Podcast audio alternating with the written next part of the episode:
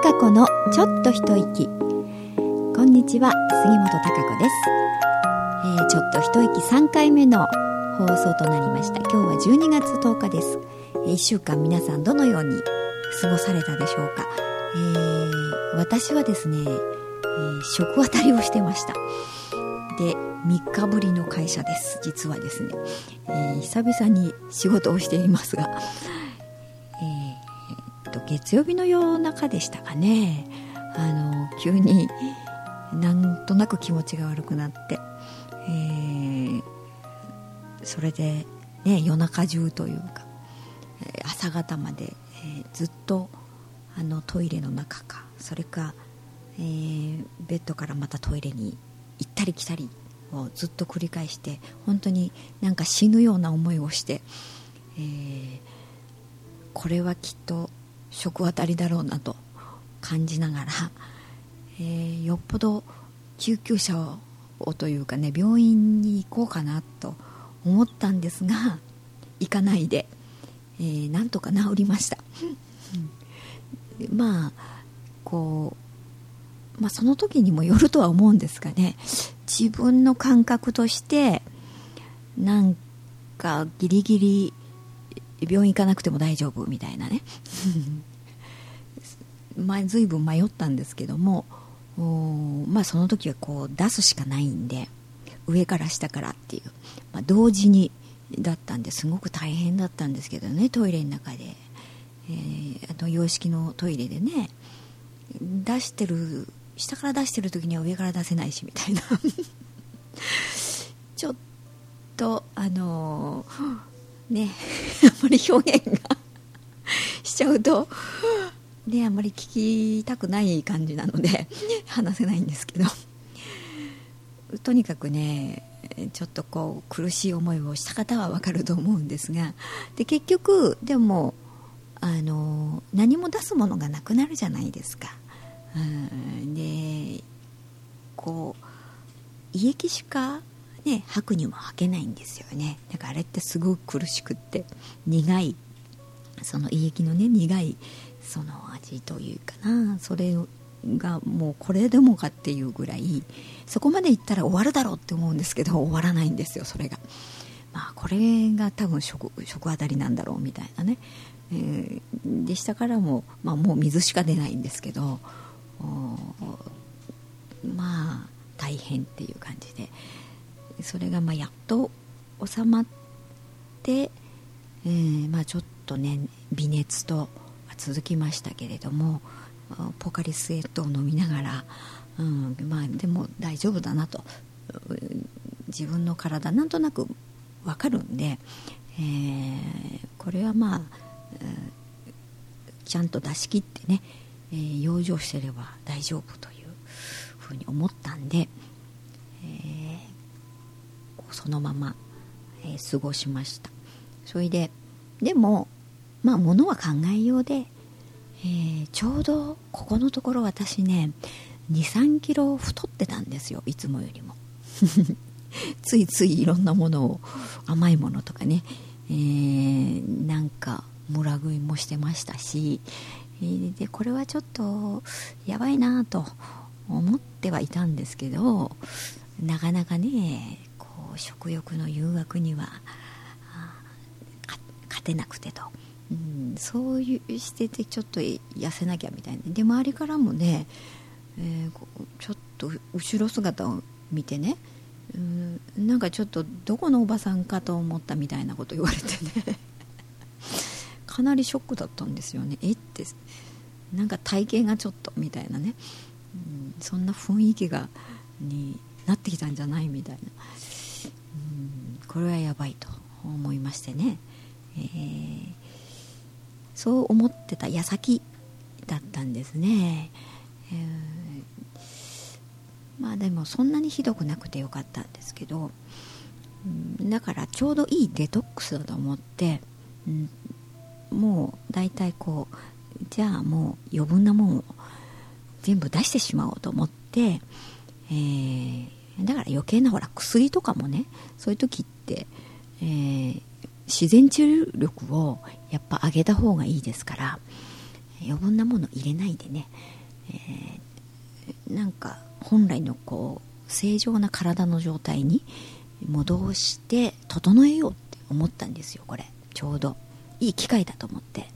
うん、で物は考えようでね、えー、だからポカリスエット飲んである程度こう、ね、3, 3日間ですね。3日間あのー、もう食べない。で3日目ぐらいかはねそんな食べようと思えば食べられる感じではあったんですけどいろいろ見てねちょっと食べたいなっていう思いはしてきたんですけどでもこれはちょっとデトックスと思ってねポカリセットだけ飲んで。で、まあ、4日目ぐらいですね。4日目の強化。はあのちょっとずつ。あでもあ昨日ぐらいから人参とねりんごのジュースをちょうど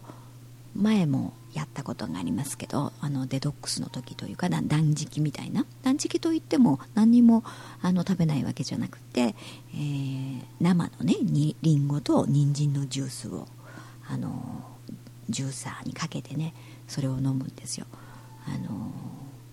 関東箱根？え？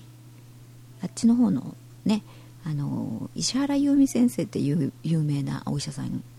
がいるでしょ？その方のやられてるあの断食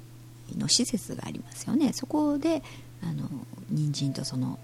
りんごのジュースっていうのでこうずっとやっていくのがあるんですけどね、まあ、ちょっとそれを真似して私は以前にあの3日間ぐらい行ったことがあるんで、まあ、3日なんで大したことはないんですけどね。やっぱりその時に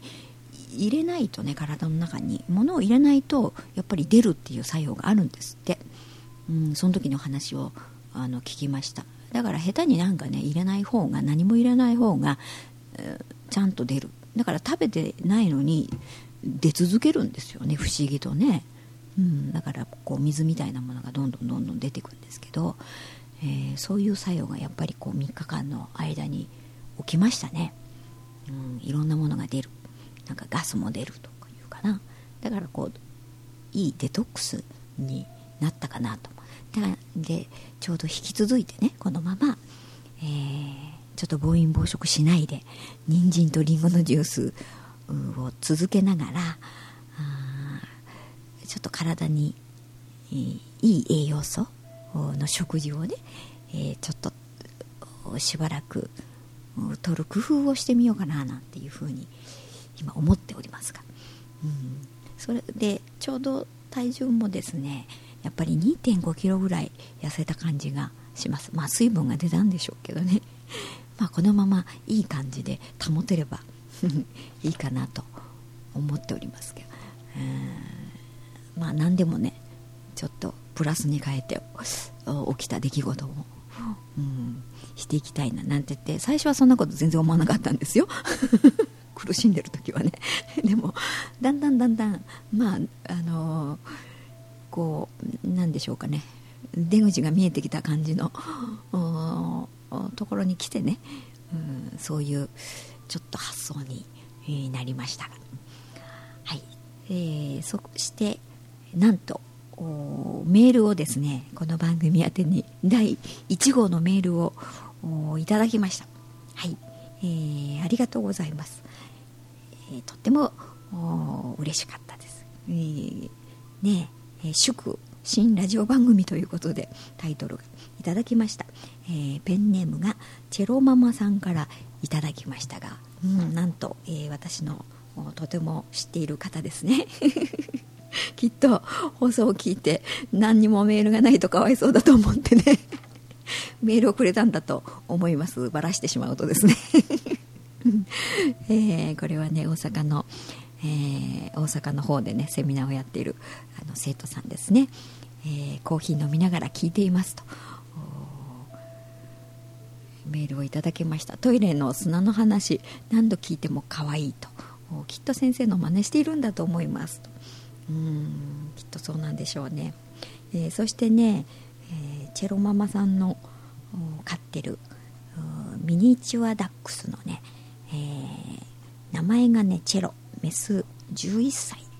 超甘えたさんですが可愛い性格の女の子ですと書いてありますが、え、写真もつけてメールをですね送ってもらいました。すっごい目が、ね、大きくてクリクリの、えー、かわいいワンちゃんですね、え、そして旅行券すごいですね。えー、そうなんですよね。先週旅行券当たったっていう話をしてたら矢先、うん、今度は食当たりしたという。なんと大当たり、えー、3度目また何か当たるんでしょうか、えー、3度目は、うん、やっぱり宝くじであってほしいですね。はい、交互期待ということでこれは、はい。えー、続きを読みますと、えー、先日友人と今旅行するなら南の島？北の国？どっち行きたい？と話してました、えー、私は南の島なら美しい海。空を眺め海の音鳥の鳴き声風の音。本を読んだりちょっとうとうとしたり自然に囲まれて力を抜きたいななんて思います。一方歴史のある国の街並みや建物田舎草花木教会美術館なども見てみたい。どちらへ行けるにしてもその国の美味しいものもいただきたい。そしてスケッチブック持って。先生はと、えー、また良い旅をされて旅のお話も楽しみにしています。というふうにね、えー、書かれてます。がそうですね。うん。なんか私も本当今ねいろんなところにね行ってみたいです。もうどこでも。なんかいろんなあの人と触れねその土地の人と触れ合ってみたりとかあとやっぱりその土地の美味しいものをねやっぱりちょっと、うん、食べ物にはね興味津々ですね、えー、いろんなものを食べたいし、まあ、今特に余計にそうかもしれないな。食べられなかった分ねなんかいろんなものが食べたいなっていうのだけはありますね、えー、昨日もちょっと料理番組とか見てて、えー、ああこういうのって食べたいとかね今度これ作ってみようとかいろんなこと思ってました。うんだからいろんな土地も行きたいし、えー、いろんなものも食べたいと。まあちょっと当たった旅行券はねまだどこに行こうか考えられてないんですけれどもですね。うんちょっと楽しみにいろいろ考えたいと思いますね。はい。それではえ、今回もあっという間にお時間になりましたけど、えー、また皆さんからのですねあのメールもお待ちしておりますので、えー、ぜひお寄せくださいね。はい。それではまた来週お会いしましょう。